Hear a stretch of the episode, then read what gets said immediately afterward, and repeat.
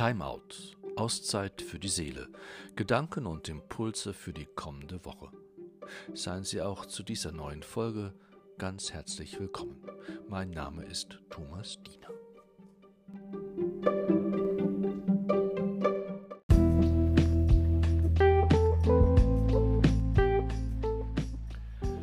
Vor einiger Zeit ist mir ein Satz begegnet, den ich mir einfach aufschreiben musste.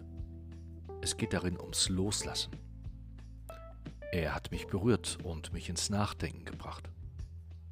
Vielleicht müssen wir das loslassen, was wir waren, um das zu werden, was wir sein werden. Ich habe mich gefragt, wieso mir dieser Satz so nachgegangen ist. Im ersten Moment dachte ich, weil da etwas Wahres dran ist. Es stimmt für mich einfach. Ich kann nur derjenige werden, der ich sein werde, wenn ich etwas zurücklasse. Das Zitat ruft mich dazu auf, meine Vergangenheit hinter mir zu lassen.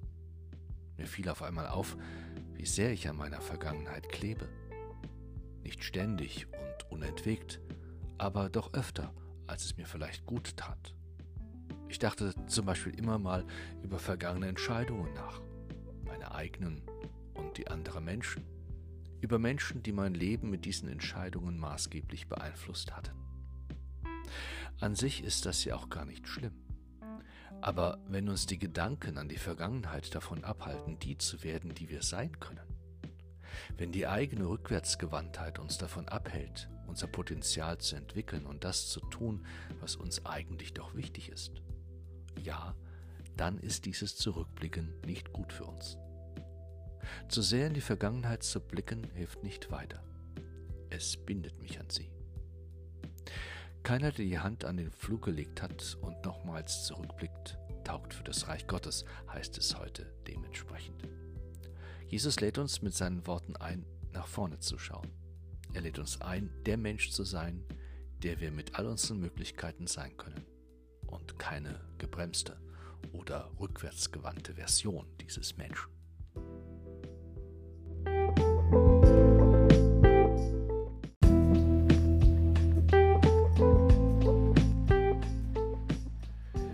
Es gibt Worte Jesu, bei denen ich mich ernsthaft frage, ob er tatsächlich meint, was er sagt. Sie sind so absolut, sie klingen so radikal, sie lassen für mich jeden Blick auf die Gefühle eines Menschen vermissen. Keiner, der die Hand an den Flug gelegt hat und nochmals zurückblickt, taugt für das Reich Gottes. Nun weiß ich aber auch, dass es gerade die Absolutheit ist, die Jesu Worte unterstreichen wollen, sie hervorheben wollen, sie als unbedingt notwendig erscheinen lassen wollen. Und das wiederum versöhnt mich mit dem Anspruch Jesu, den er an mich stellt. Keiner, der die Hand an den Pflug gelegt hat und nochmals zurückblickt, taugt für das Reich Gottes. Manchmal bleibt es nicht aus, manchmal erscheint es geradezu notwendig zu sein, zurückzublicken, um besser verstehen zu können den Lauf der Dinge, das Leben, die Menschen, die Welt und ihre Zusammenhänge, um aus dem Vergangenen zu lernen und um künftig die Fehler von gestern zu vermeiden um sich selbst besser begreifen zu können, um Gewesenes gut abschließen und loslassen zu können, um beherzt und frei den Weg fortsetzen zu können, um einen Neuanfang zu schaffen. Wir täten den Opfern von Missbrauch und Gewalt in unserer Kirche ein großes Unrecht an, wenn wir das Gewesene nicht aufarbeiten würden. Das, was war, können wir nicht ignorieren, indem wir nur nach vorne schauen. Wir würden einer Erneuerung unserer Kirche nicht gerecht werden und möglicherweise sehr Entscheidendes außer Acht lassen, wenn wir nicht zu den Anfängen der Kirche zurückblicken würden und uns dabei fragen würden, wie Jesus im Ursprung seine Kirche haben wollte. Kein Mensch könnte die Trauer in seinem Leben verarbeiten, wenn er nicht zurückblicken würde auf die Zeit mit dem anderen Menschen, mit dem er sein Leben geteilt hat, wenn er nicht davon erzählen dürfte, was ihm der andere gewesen ist und immer noch bedeutet. Ich meine jedoch, dass es bei allem darauf ankommt, wie wir den Blick in die Vergangenheit und in die Geschichte und auch in die ganz eigene Biografie und den Blick nach vorne gewichten. Es gibt Menschen, die sind so sehr in ihrer Vergangenheit gefangen und mit ihr beschäftigt, dass sie immer nur auf einer Stelle stehen bleiben und keinen Schritt mehr nach vorne tun. Es gibt eine Reihe von Christen, die sind so sehr mit einer Vorstellung von Kirche und Gemeinde von früher beschäftigt, dass sie verschlossen bleiben gegenüber jeder Art von Erneuerung in dieser Kirche. Wer die Vergangenheit übermaßen gegenüber den Herausforderungen der Zukunft gewichtet, der verschließt die Augen vor dem Leben, dem Wirklichen, dem Schönen, dem Spannenden, dem abenteuerlichen Leben gegenüber einer zum Leben einladenden Zukunft. Die Frage nach der Zukunft richtet unseren Blick nach vorne. Es ist die Frage nach unserer Vision von Leben und Zusammenhalt von Menschen in einer Welt von morgen. Es ist die Frage nach dem Umgang, dem Verantwortlichen mit der Schöpfung und den uns Menschen noch zur Verfügung stehenden Ressourcen dieser Erde.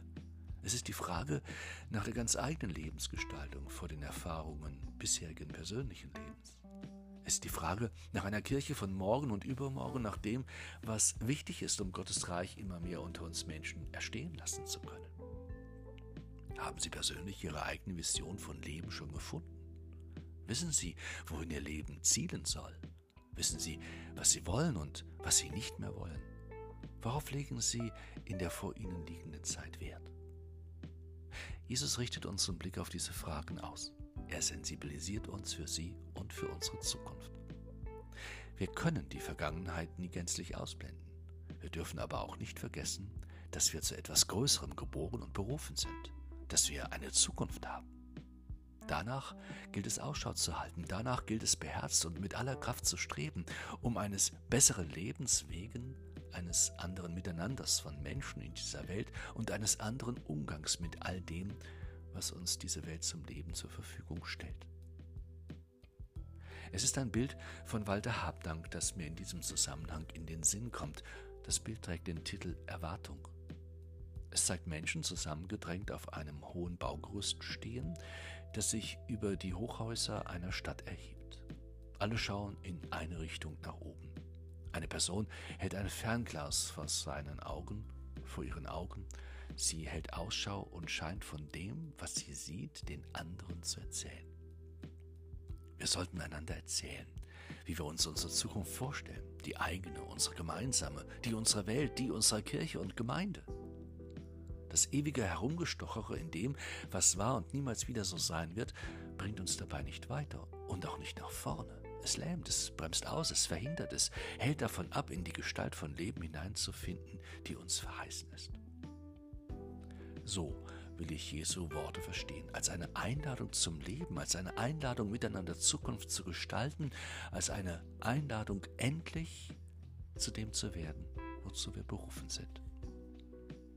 Einen möglichen Einwand, den man mir entgegenhalten könnte, will ich nicht unbeachtet lassen. Es ist der Vorwurf, dass der Mensch entweder zu sehr in seiner Vergangenheit oder zu sehr in seiner Zukunft lebt und es beides in sich die Versuchung trägt, die Gegenwart das Heute, das Hier, das Jetzt zu übersehen, das, was gerade in diesem Augenblick angesagt ist.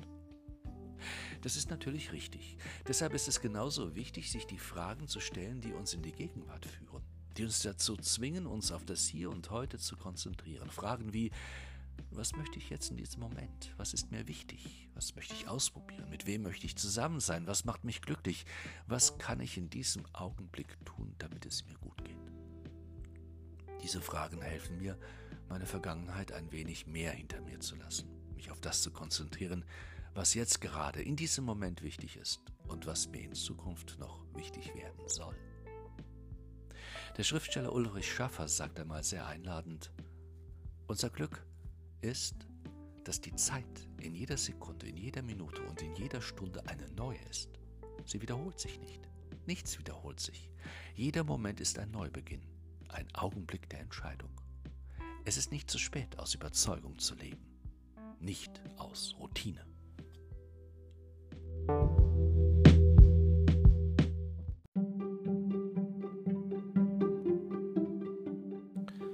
Herzlichen Dank für Ihr Interesse und Ihr Zuhören. Bis zum nächsten Mal bei Timeout, Auszeit für die Seele. Ich grüße Sie, Ihr Thomas Diener.